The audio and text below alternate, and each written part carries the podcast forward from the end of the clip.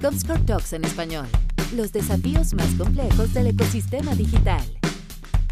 Buen día, bienvenidos al episodio número 48 ya de Comscore Talks en español, nuestra versión para Latinoamérica, en donde hablamos de los desafíos más complejos de, de la industria digital hace ya casi dos años. Soy Leonidas Rojas, yo soy director de Comscore para el Cono Sur de Latinoamérica y en este episodio tengo un invitado especial. Lo venimos buscando hace un tiempo, tratando de compaginar. Vamos a hablar de tecnología, de la publicidad digital en la región, cómo ha bajado todo esto desde mercados como Norteamérica. Así que muy contento de tener a Patrick Casal, quien es director senior para Sander en Latam.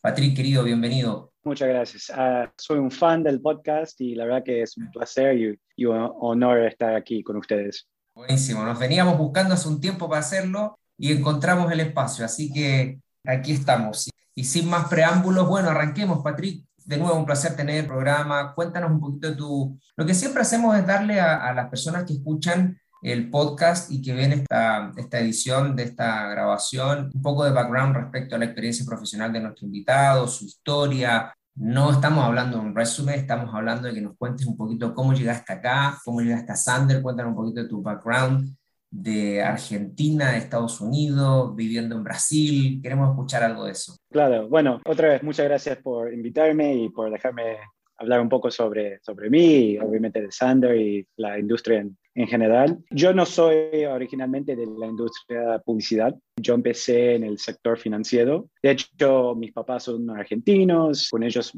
tuve la oportunidad de moverme a diferentes países. Yo crecí mucho tiempo en, en la República de Panamá. Me encantó, me pareció un lugar muy interesante para ser expuesto a muchas culturas, a muchas diferentes formas de, pensar. Y después de eso fui a estudiar en Canadá en la ciudad de Montreal, que es precioso, es una ciudad muy linda, también tiene mucho culturismo, entonces estás expuesto a muchos otros ambientes e ideas. Y cuando terminé de estudiar economía y desarrollo económico en, en, la universidad, me fui a trabajar en finanzas, porque en ese momento era como todos están entrando ahí, a mí me, siempre me interesaba la idea de, de estudiar mercados a nivel macro y quería realmente eh, mejorar mi entendimiento y justamente en esos eh, primeros años de mi carrera empecé a, tener la noción de cómo la tecnología podría ayudar a hacer eh, las cosas más automatizadas, un poco más eficientes, un poquito más con ideas más concretas, por qué estás haciendo las cosas. Entonces, la verdad que yo me gustó mucho esa experiencia, pero vi que la industria financiera no era lo mejor entonces yo estaba en Nueva York y dije, mira, hay un boom del sector tecnológico y quiero entender un poco mejor lo que, está pasando. Entonces déjame explorar otras industrias. Y ahí me enganché con una empresa que se llamaba AppNexus, que se enfocaba en publicidad digital. Entonces entré ahí como un consultor, trabajando con nuestros clientes, justamente clientes en Argentina y Latinoamérica, pero siempre desde Nueva York. Y ahí, bueno, un par de años después, la empresa telecomunicación de Estados Unidos, de ATT, compró uh -huh. AppNexus y empezamos la nueva estrategia y nueva eh, aventura de, de Sander. Y dentro de ese proceso, tuve la oportunidad de moverme a Brasil, a Sao Paulo, y empezar a enfocarme en desarrollo de, de Sander en América Latina. Y hace unos cinco años más o menos que estoy haciendo eso.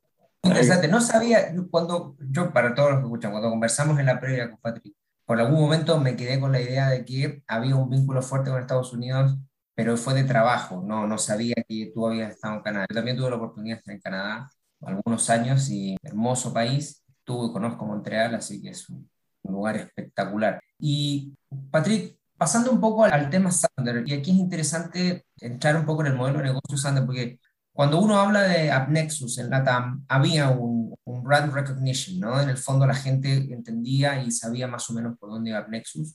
Yo creo que mucha gente también conoce a AT&T como un monstruo de las telecomunicaciones, eso es indudable, más allá de que su marca no tenga una presencia particular en LATAM, como AT&T, Sander se desarrolla como este brazo tecnológico de AT&T y AppNexus, digamos, es absorbido por Sander, Sander empieza a trabajar en LATAM pero quizás ahí es donde en algunos espacios la gente que nos escucha en la región va a decir, bueno, ¿qué es Sander? mucho lo debe conocer. Cuéntanos un poquito de Sander, el modelo de negocio, qué propone, digamos, eso sería interesante, más allá de, yo sé la potencia que ya tiene en Brasil, donde tú estás, pero acá las escuchas probablemente van a estar en toda la región y sería interesante entrar un poquito más en eso.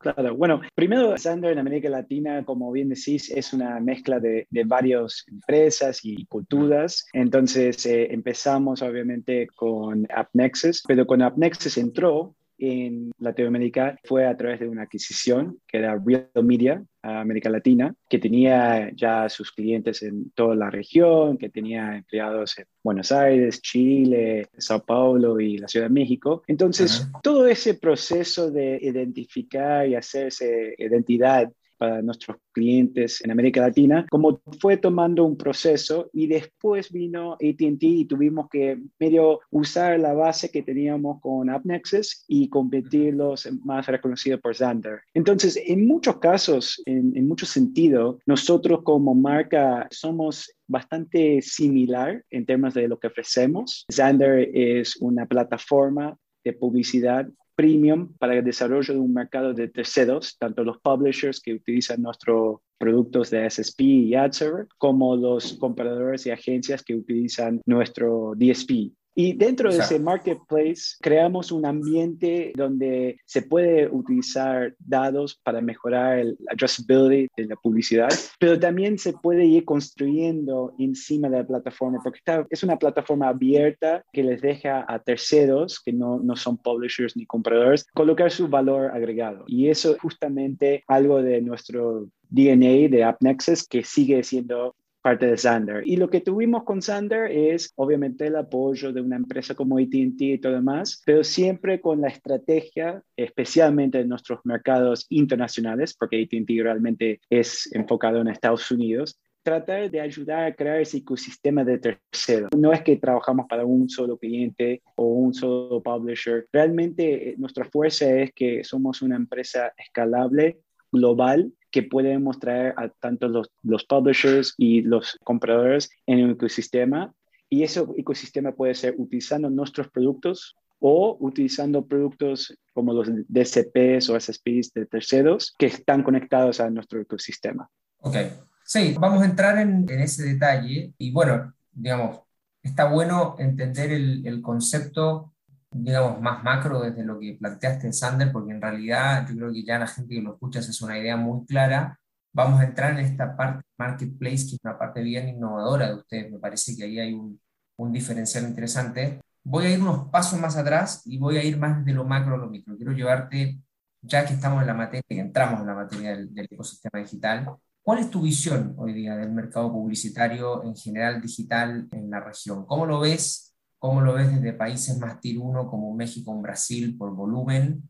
Más allá del volumen de gente que tienen o de inversión o el tamaño, el PIB que tienen los países, tecnológicamente están a la vanguardia o hay países más chicos que han avanzado más. ¿Cómo estamos respecto de Estados Unidos, que es de una otra manera, no sé si llamarlo la cuna, pero uno de los países más avanzados en este ecosistema digital? ¿Cómo ves dónde está posicionado el mercado publicitario digital en general? Sí, buena pregunta. La verdad que una de las cosas que más me gusta sobre trabajando en Sander es que yo tengo eh, el scope de, América Latina, pero mis colegas en Europa, en Asia, Estados Unidos están haciendo lo, mismo, ¿no? Entonces hay esa combinación de ideas y tratando de hablar un poco más de qué estamos viendo y todo más. Y mundialmente estamos en un comienzo de un nuevo mundo de publicidad tenemos un equilibrio entre respetar las preferencias de privacidad del consumidor y tener que apoyar el Internet abierto. Y en América Latina no es diferente. Capaz que vemos menos players dentro del ecosistema pero, de América Latina, pero no significa que el objetivo es diferente. ¿Y qué quiero decir con eso? Hoy sabemos, especialmente por la pandemia, que los consumidores están consumiendo más y más contenido que nunca a través de sus dispositivos, a través de sus máquinas, y ahí la publicidad se tiene que ir actualizando con eso, ¿no? Y eh, nosotros hemos hecho muchos estudios que dicen que no hay un rechazo de publicidad per se, es un rechazo de publicidad que no es relevante. Entonces, ahora tenemos que empezar a hablar de publicidad relevante como casi una moneda, ¿no? Como no solamente qué tipo de clics o views que ha producido, pero realmente ese, esa publicidad es relevante, me está agregando algún valor, me está educando, me está entreteniendo, me está avisando de algo que me pertenece o que es parte de mi, mi ser. Y yo creo que eso es una cosa muy importante para tener en cuenta en el futuro de la publicidad. Porque si llegamos a un punto donde la publicidad se hace como algo que lo ves como un obstáculo o te está bloqueando al contenido que estás tratando de conseguir, va a pasar una de dos cosas. Todo se va a ir detrás de un paywall y modelos de suscripciones, donde el acceso a esa información va a ser dividido por clase social y los que están dispuestos a pagarlo. Y los creadores, los innovadores, la gente que están produciendo cosas nuevas no van a poder seguir teniendo el éxito o el boom que, que el Internet le ha probado. O sea, el Internet abierto es una incubador de, de, ideas del ecosistema creativo, de artistas y de modelos de negocios totalmente diferentes. Pero mucho tiene que ver por la accesibilidad que tenemos y esa accesibilidad es a través de publicidad. Entonces tenemos la responsabilidad, creo, de hacer publicidad más relevante para que ese ecosistema abierto siga vibrante. Si todo sigue cerrándose en ciertos portales o en ciertos tech giants, nos vamos a quedar atrás como sociedad. Yo realmente creo eso. Entonces, un poco lo que creo que es la diferencia con América Latina y otros países es que hay en otros países, especialmente Europa, una idea que hay que diversificar un poco con quién estás trabajando, cómo estás monetizando tu inventario, cuáles son los players que son relevantes. Esa idea de un poco de no, no sacar y decir 100% no voy a trabajar con nadie, pero decir voy a tratar de crear ese espacio independiente, no solamente para proteger mi futuro como empresa, pero también empezar a proteger un poco nuestras ideas como democracia y, y libertad de intercambiar información. Entonces, yo creo que eso es un poco donde América Latina podría tener un poco más, estar un poco más atrasado en pensar un poco más de diversificar sus opciones. Y es difícil porque al final del día cuestiones, presiones económicas siempre van a impactar y gente tiene que tomar decisiones para el corto plazo y es difícil pensar en decisiones para 5 o 10 años para adelante, ¿no? Sí, pienso que Latinoamérica todavía tiene un sesgo respecto de, la concentración, por ejemplo, de la inversión, tú lo mencionaste en los tech giants y otros, y en realidad a nivel de la generación de contenido hay una amplitud de generación de contenido. El tema es realmente a través de la publicidad movilizar que haya mucha más independencia y generación de contenido y atomizar aún más la inversión de modo que haya un equilibrio y puedas ir de punta a punta, digamos, invirtiendo o haciendo, digamos, entregando tu mensaje como empresa, ¿no? Creo yo, quienes están desde el otro lado de la mesa, quienes están interesados en llegar a la gente con su mensaje, sepan que hay una amplitud y que no solamente hay, existen cuatro o cinco canales para alcanzar a la audiencia que buscas, y en realidad hay mucho más.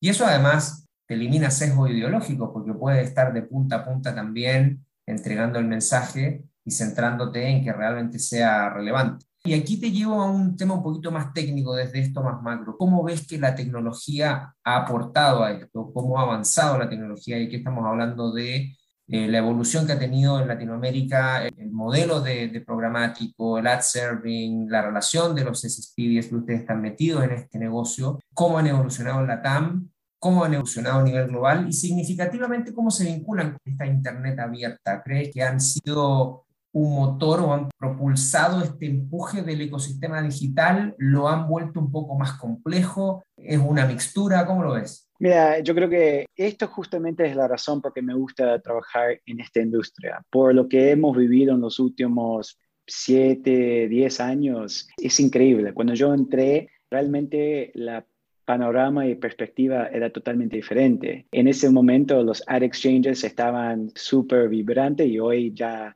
muchos de ellos como el Ray Media ya no existe. Entonces, una de las cosas que veo que y lo veo repetirse en varios ejemplos, y ahora te los voy comentando, es que básicamente llega un punto donde hay una necesidad de crear un nivel de innovación para abrir un poco más el ecosistema, para no dejar que, que, está totalmente concentrado en un solo lugar. Entonces, para mí el primero que vi fue más o menos alrededor de 2015, cuando llegó la idea de header.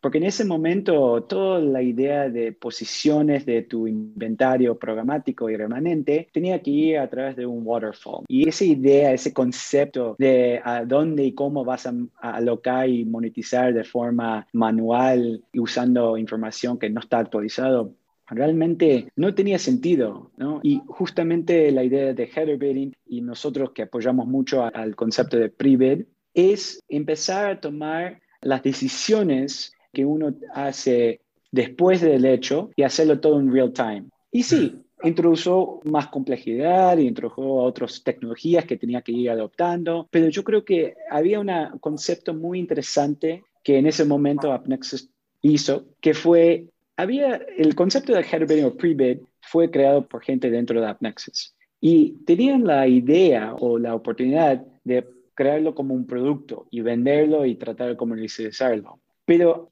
ahí vimos que iba a ser limitante el impacto que podría tener. Entonces, el CEO de AppNexus en ese momento, Brian O'Kelly, decidió tomar otro camino, hacerlo open source y totalmente gratis. Entras en prebid.org y bajas el código y hasta lo empezaban a modificar diferentes empresas, diferentes clientes y hoy ya no es el mismo código que se hizo en su momento. Se fue adaptando por todos los diferentes players y tienes empresas que se compiten entre ellos como lo que era en el momento Rubicon y AppNexus, ¿no? En los viejos nombres, y empezaron a colaborar y empezaron a trabajar en conjunto y empezaron a ir con un mensaje unificado. Yo me recuerdo en el 2000 16 o 17 haciendo un evento aquí en Brasil y era en ese momento AppNexus, Rubicon, Oath y Criteo. Y con todos los publishers de Brasil hablando de la importancia de ese próximo nivel de evolución de nuestra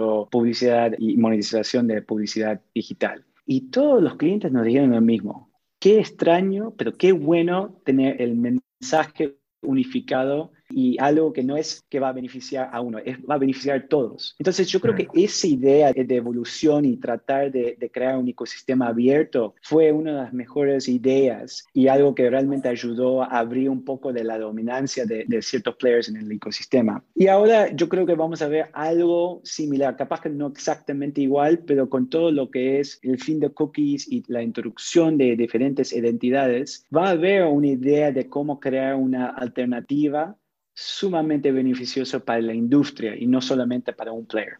Sí, ahí hay un, desafío interesante, cómo se va a unificar todo el tracking que teníamos y todo el, journey de los clientes a través de la cookie de terceros. Ya se piensa en los, en los IDs, se piensa en las soluciones, en el mismo sandbox de Google. Bueno, van a ver que tampoco sabemos muy bien qué es.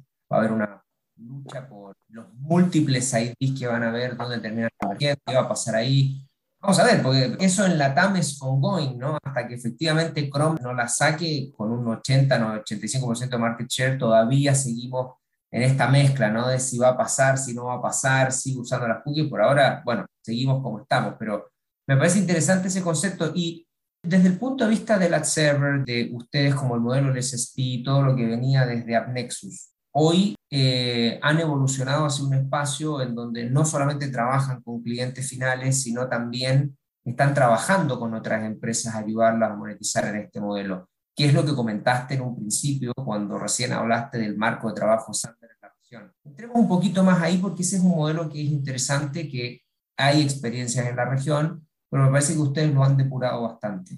Claro. Para entrar en eso, déjame describir rápidamente los productos que, que tenemos. Nosotros trabajamos con nuestro SSP y ad server que se llama Xander Monetize y en Latinoamérica casi es, es mucho más común utilizar nuestro SSP. Creo que nuestros productos de ad server son más utilizados en otras regiones como Europa y, y Asia y todo lo demás. Y ahí justamente lo que ayudamos es empezar a trabajar a nivel de omnichannel, monetizar tu inventario lo mejor posible utilizando todo lo que uno puede pensar en, del lado del, sell side como PMPs y Programmatic Guarantee y Yield Optimization.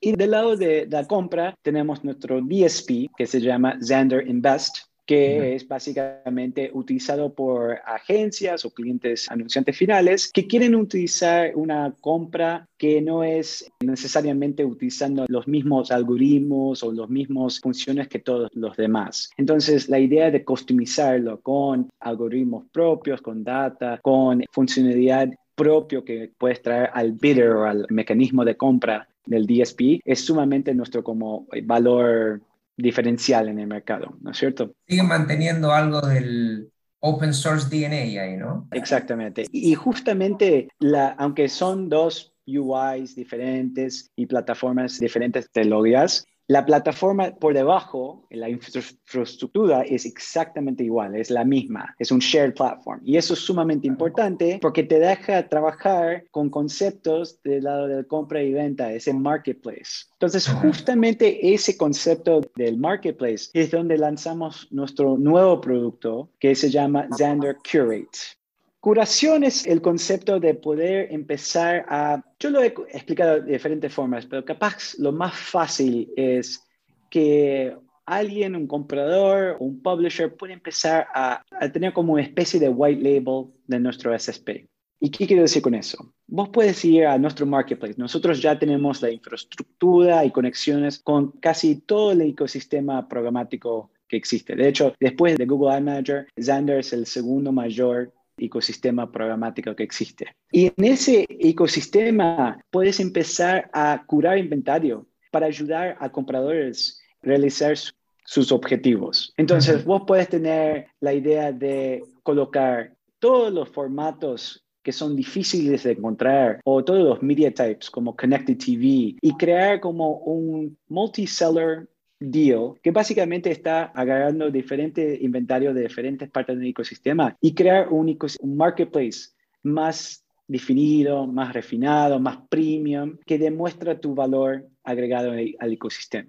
También otro ejemplo es, puedes tener mucha información y data propia, pero no tenés inventario. Entonces, ¿cómo puedes traer esa data dentro del ecosistema, empaquetarlo con inventario que existe y ayudar a monetizarlo a un precio más alto. Y eso no solamente es beneficioso para el publisher porque está subiendo los CPMs, también está ayudando a los compradores, porque los compradores a veces no conocen el inventario o la data y cómo funciona. Entonces, alguien está haciendo ese trabajo de optimización de la compra del lado del sell side y eso les ayuda mucho en términos de mantener sus objetivos y reducir la complejidad de la compra. Entonces, ese producto, la verdad que lo lanzamos en el 2020, en pleno pandemia, y es el mejor producto que hemos tenido lanzado en nuestra historia, volviendo hasta las épocas de AppNexus. ¿Por qué? Porque ayuda a tantos empezar a optimizar sus modelos de negocio había mucha gente, empresas, que querían trabajar con nosotros, pero no tenían la forma, porque no era un comprador tradicional y no, era no tenían inventario como un publisher. Entonces no tenían la forma de trabajar con nosotros. Este concepto de Xander Curate ayuda a que ellos traen su propio secret sauce y activarlo en un ecosistema de que tiene mucha escala y un ecosistema de real time, que es una plataforma como Xander.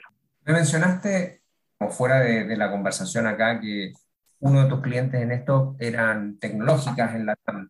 Hay, no sé si hay algún ejemplo como para profundizarlo que nos puedas dar, como para aclarar el concepto, que si bien se entiende, quizás en lo práctico podría ser mucho más clarificador también para quienes escuchen.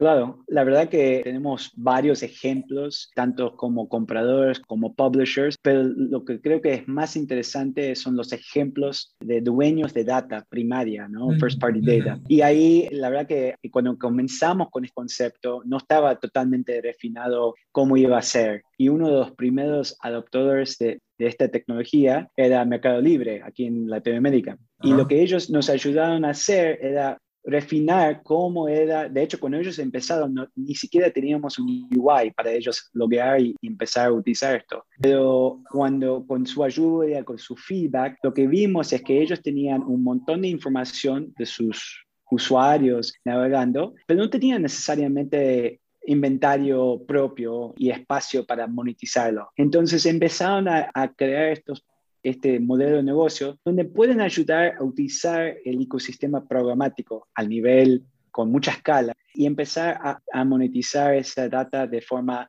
única, sin tener que utilizar sus propios compra o su, su propio marca como comprador o sin utilizar su propio inventario, que no es como el, principalmente su objetivo, ¿no? su, core business. Entonces, esta idea para ellos era una forma de porque sus clientes lo estaban pidiendo y ellos necesitaban una forma de extender esa audiencia en otro ecosistema. Y justamente es lo que Xander Curate les ayudó a hacer, crear un negocio nuevo dentro de un ecosistema que ya tenía todas las conexiones y donde ellos podían crear un nuevo revenue stream para su, su negocio. Un hilo revenue nuevo, además que completamente cost effective, porque los costos estaban completamente hundidos, eso ya ellos lo tenían y no era simplemente cómo sacarlo de la caja, monetizarlo y además beneficiar al ecosistema también de la potencia de first party data de, de un e-commerce, quizás el e-commerce más grande de la TAM muy interesante. Ese, ahí, por ejemplo, lo que mencionaste es algo lo que estaba. Ya ahí hay un ejemplo súper concreto, yo creo que lo están escuchando entienden que la potencialidad incluso podría entrar para industrias que no necesariamente están en la publicidad digital per se, pero que eventualmente acumulan grandes niveles de datos, pueden ir a curar inventario, pueden ir a mejorar ciertos ports o clúster de audiencia, si se quiere, y el tema es que, claro, tengan todo esto compliant, ¿no? En un mundo donde estamos con estos GDPR models encima todo el tiempo que realmente lo pueden hacer. Pero es muy interesante porque esto ahí abre el ecosistema digital a otras industrias que, no lo pensaban. Y Patrick, llevándote un poquito a, a lo que hemos visto y lo que hemos venido conversando, cómo ha evolucionado el ecosistema en la TAM. Se ha generado ahora, y ya lo hemos conversado, incluso lo conversamos eh, tú y yo, muchos de los invitados acá esta explosión que ha habido de unicornios en Latinoamérica. Precisamente ayer conversaba con un amigo, hablamos de que ¿por qué unicornio? Bueno, porque el unicornio no existía, era muy difícil, no, no había unicornio. Hoy parece que te topas con un unicornio, te estás tropezando con unicornio en la calle. Bueno, tiene que ver con la liquidez de los mercados, con la capacidad de la palabra que quiero llevarte la pregunta de innovación. ¿Cómo has visto la innovación en la TAM en el mundo de la publicidad digital? Ha crecido rápido, sigue relativamente estancada, crece, pero crece en el mismo molde, por así decirlo, o ha sido muy disruptiva acá en los cinco años que ya llevas enganchado en este negocio aquí en la región? Sí, es muy buena pregunta. O sea, yo, como te dije, personalmente estoy atraído a esta industria por la innovación. Creo que cuando llegué a realmente estar en Latinoamérica día a día y veo cuáles son algunas de las barreras para poder seguir adelante, es esa falta de crear tu propio camino. Es muy fácil decir, mira, voy a ver cómo funciona en otras regiones, vamos a tomar una idea que hay en Estados Unidos y lo vamos a ir localizando y replicando. Y eso es totalmente bien, pero nunca vas a ser como un líder mundial haciendo esa estrategia, ¿no? Siempre vas a tener un curva de aprendizaje más grande porque estás haciendo catch up en cierta medida, ¿no? Entonces, yo creo que hay ejemplos ahora de ese concepto de crear tu propio camino que funciona, que se está desarrollando y creo que había una estadística que hace unos 10 años más o menos, de los seis unicornios en América Latina, cuatro eran de Argentina. Ahora se cambió, ¿no? está mucho más diversificado. Estamos viendo Brasil, México, Colombia, todos están tratando de crear su propio espacio para innovación, en, eh, utilizando un poco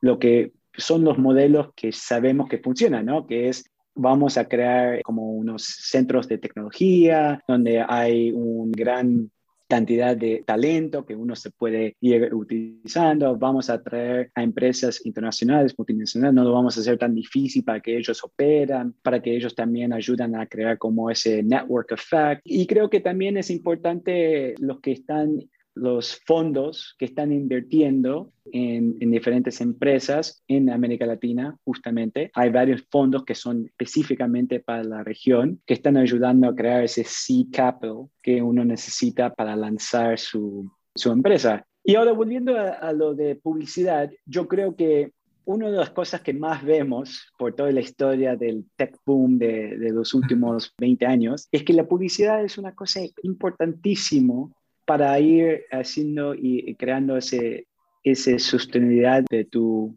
producto de, de tu empresa, ¿no? O sea, el modelo no tiene que siempre ser con publicidad, pero la publicidad te da otra forma de poder crear los ingresos y, y sostener tus otros proyectos. Ah. Facebook, Google y ahora más y más Amazon tienen una parte importante de sus, de sus ingresos que son publicidad, pero no es lo que lo definen 100% y siguen queriendo expandir. Y yo creo que empresas en América Latina que empezaron en el sector financiero, en e-commerce, que empezaron de crear ese vínculo utilizando el aumento de infraestructura de Internet y empiezan a, a decir, ok, vamos a comenzar con nuestro modelo de negocio, pero vamos a hacerlo más accesible para todos a través de la publicidad. Porque teniendo publicidad o, teniendo la capacidad de reducir el price point con la publicidad, es sumamente importante en los países de América Latina, donde tenés una cierta cantidad de población que no tienen las condiciones financieras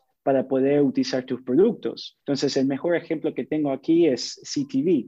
CTV está entrando, o la televisión en, general está entrando en una transformación digital brutal, especialmente por la pandemia. Vemos todos los streaming platforms que están llegando, pero ¿cuánto plataformas están dispuestos a realmente pagar, especialmente en América Latina, el típico hogar? Son pocas. Entonces, las opciones de AVOD, Advertising Video on Demand, o Advertising Supported Models, esos son sumamente importantes para que ellos puedan comenzar a tener más alcance de audiencia y más oportunidades para conectar con las marcas, con, las audiencias, como es la televisión abierta. Y, y, ahí publicidad va a tomar una función importante y las empresas como Zander están justamente en el medio de eso tratando de crear lo mismo que hicimos con Display en su momento, de democratizarlo, de abrirlo, de hacerlo un poco más utilizando data y utilizando ideas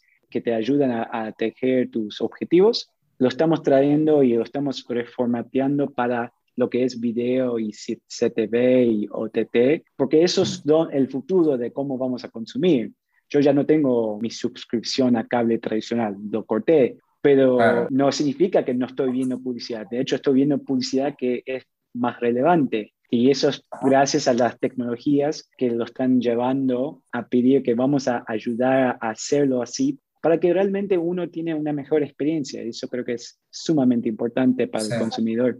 Absolutamente. Es, es un, voy a ocupar una frase que ya es casi cliché en el ecosistema digital, pero es todo más líquido, ¿no?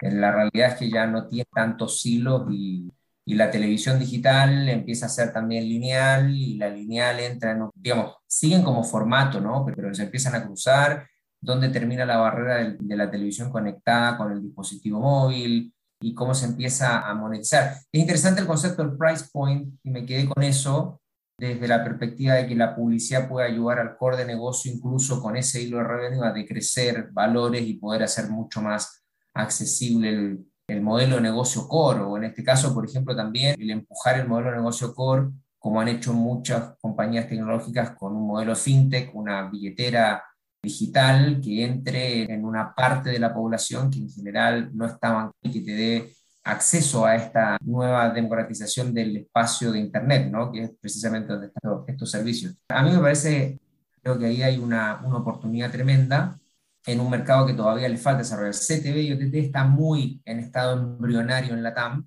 pero pienso que hay una oportunidad muy grande. Patrick, nos quedan unos minutitos y ya te voy a llevar a algunas preguntas saliendo de lo técnico a temas un poquito más tuyos, de proyectos personales, en fin. Esta es una industria, y tú lo dijiste, desde el tech boom de los últimos 20 años que avanza a una velocidad impresionante. Le preguntamos en general a nuestros invitados, ¿Cómo logran mantenerse capacitados? ¿Cómo logran mirar fuera del bosque cuando muchas veces las conversaciones del día a día te llevan a lo técnico, a lo duro, a, los fierros, por así decirlo? ¿Cómo sales, miras por arriba, ves la tendencia, cómo te mantienes conectado, entendiendo qué está pasando? ¿Cómo lo logras hacer? Sí, la verdad que, o sea, primero tengo que empezar con el concepto, la mentalidad que yo no soy un experto en nada y nunca. O sea, el, siempre hay más para aprender, siempre hay más para profundizarse en, conceptos, ¿no? Entonces, en cada conversación que tengo, siempre estoy queriendo aprender algo. Tengo que hacer las preguntas para que me cuenten y lo puedo triangular con mi conocimiento ya de otras cosas. Pero la idea es muchas conversas con gente en la industria, encontrando a esas personas que te pueden enseñar algo y sabiendo que tú puedes tener una opinión hoy de algo, una idea de algo, y ese puede cambiar con el tiempo, porque no estamos en una situación estática, ¿no?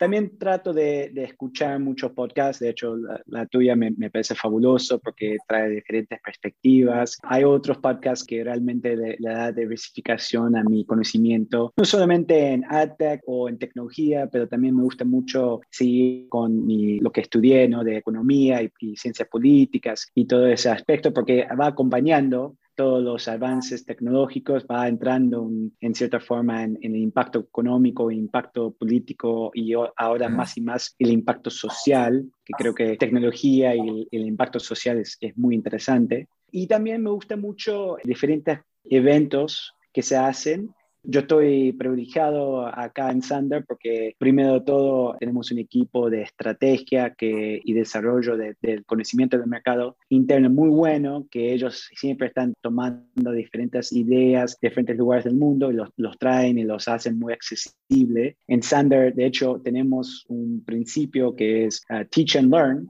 que justamente está para desarrollar los empleados y que toman tiempo de su day job para estudiar algo, para aprender algo y después enseñarlo a, los colegas. Y eso creo que es una forma para seguir avanzando en tu carrera tanto personal como profesional, siempre teniendo ese meta de desarrollo de conocimiento profesional.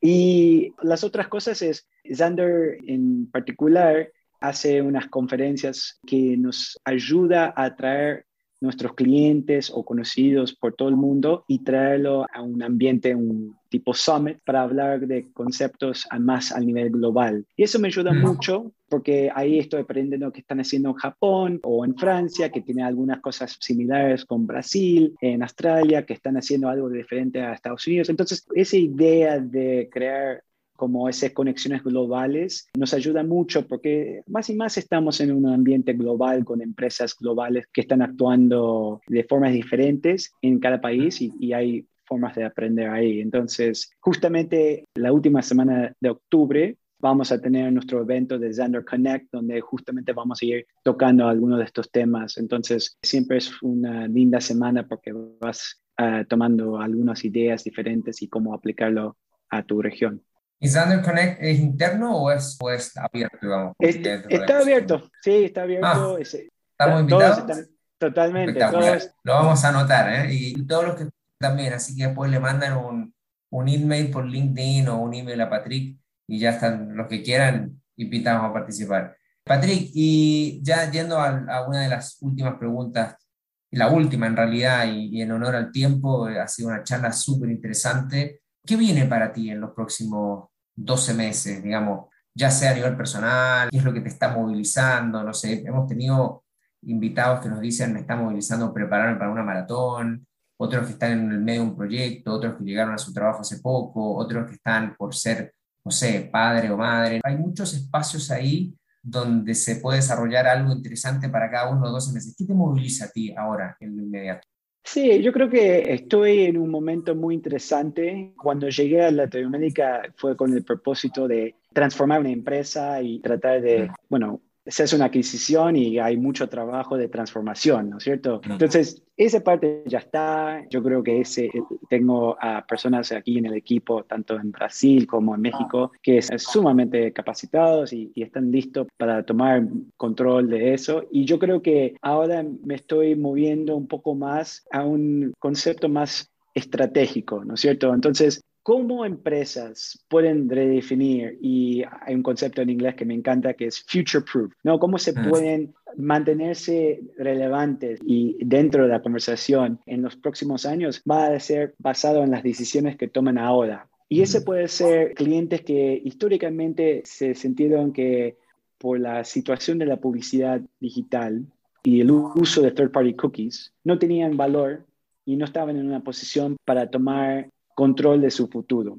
Y yo creo que ahora que se va third party cookies y first party cookies están, o first party data, están entrando de vuelta como darle un poco más de control a las empresas, ellos ahora tienen que tomar la decisión, ¿cómo puedo hacer algunas decisiones hoy para tener y ser relevante en el futuro, para que sea un must buy o must watch o must, eh, must use y esos conceptos ahora los estamos explorando. Hay muchas formas de hacerlo, ¿no? Puede ser un partnership, puede ser a través de una compra, puede ser construir tu propia plataforma. Entonces, justamente estamos en varias conversaciones muy interesantes y creo que el Sander de 2023 va a ser muy diferente del Sander que hoy existe en Latinoamérica y, bueno, en el mundo, ¿no? Y ese va a ser un tremendo desafío, no solo personal tuyo, digamos, del camino Sander, sino además este concepto que tocaste del first party data, cómo efectivamente los, digamos, las compañías se apoderan de eso, definen su futuro,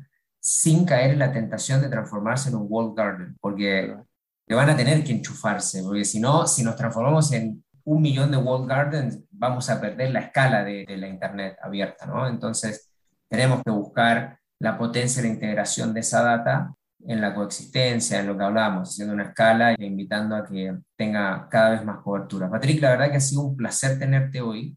Súper claro los conceptos. Yo creo que toda la gente que escuche el podcast o vea esta conversación en el hub de Comscore, en la TAM y en el mercado US Hispanic también, va a entender no solamente lo que hace Sanders, sino que volcaste conceptos súper interesantes que me parecieron muy ad hoc con lo que está ocurriendo en la industria. Espero que para ti haya sido una buena conversación, ¿no? Claro, directamente, cuando te digo no, no vayas a decir que no. No, la verdad que hace mucho que quería participar en este podcast y muchas gracias porque lo que están haciendo en la industria, porque realmente es algo que con estas conversaciones estamos abriendo más y más los conceptos y lo estamos aterrizando un poco más en nuestro mercado, entonces yo creo que son sumamente importantes. Así que muchas gracias por todo lo que hace Comscore. No, encantado tenerte acá, Patrick. Y la verdad, de nuevo, me, agradezco a todos los que están escuchando, que decidieron descargar este podcast estoy seguro que va a ser ampliamente diseminado, muy interesante la conversación. Nos gusta tenerlos a todos en todas las grabaciones que podemos hacer, ya llevamos casi 50 capítulos, así que de nuevo, gracias por acompañarnos en, en este episodio 48 ya, ya vamos camino al 50. Cuando pensábamos que iban a ser algunos, ya vamos camino al 50 de nuevo en este episodio de Comscore Talk en español para la TAM, donde hablamos de los desafíos más interesantes. Gracias a todos, un abrazo y nos vemos pronto. Chao, chao. Comscore Talks en español. Los desafíos más complejos del ecosistema digital.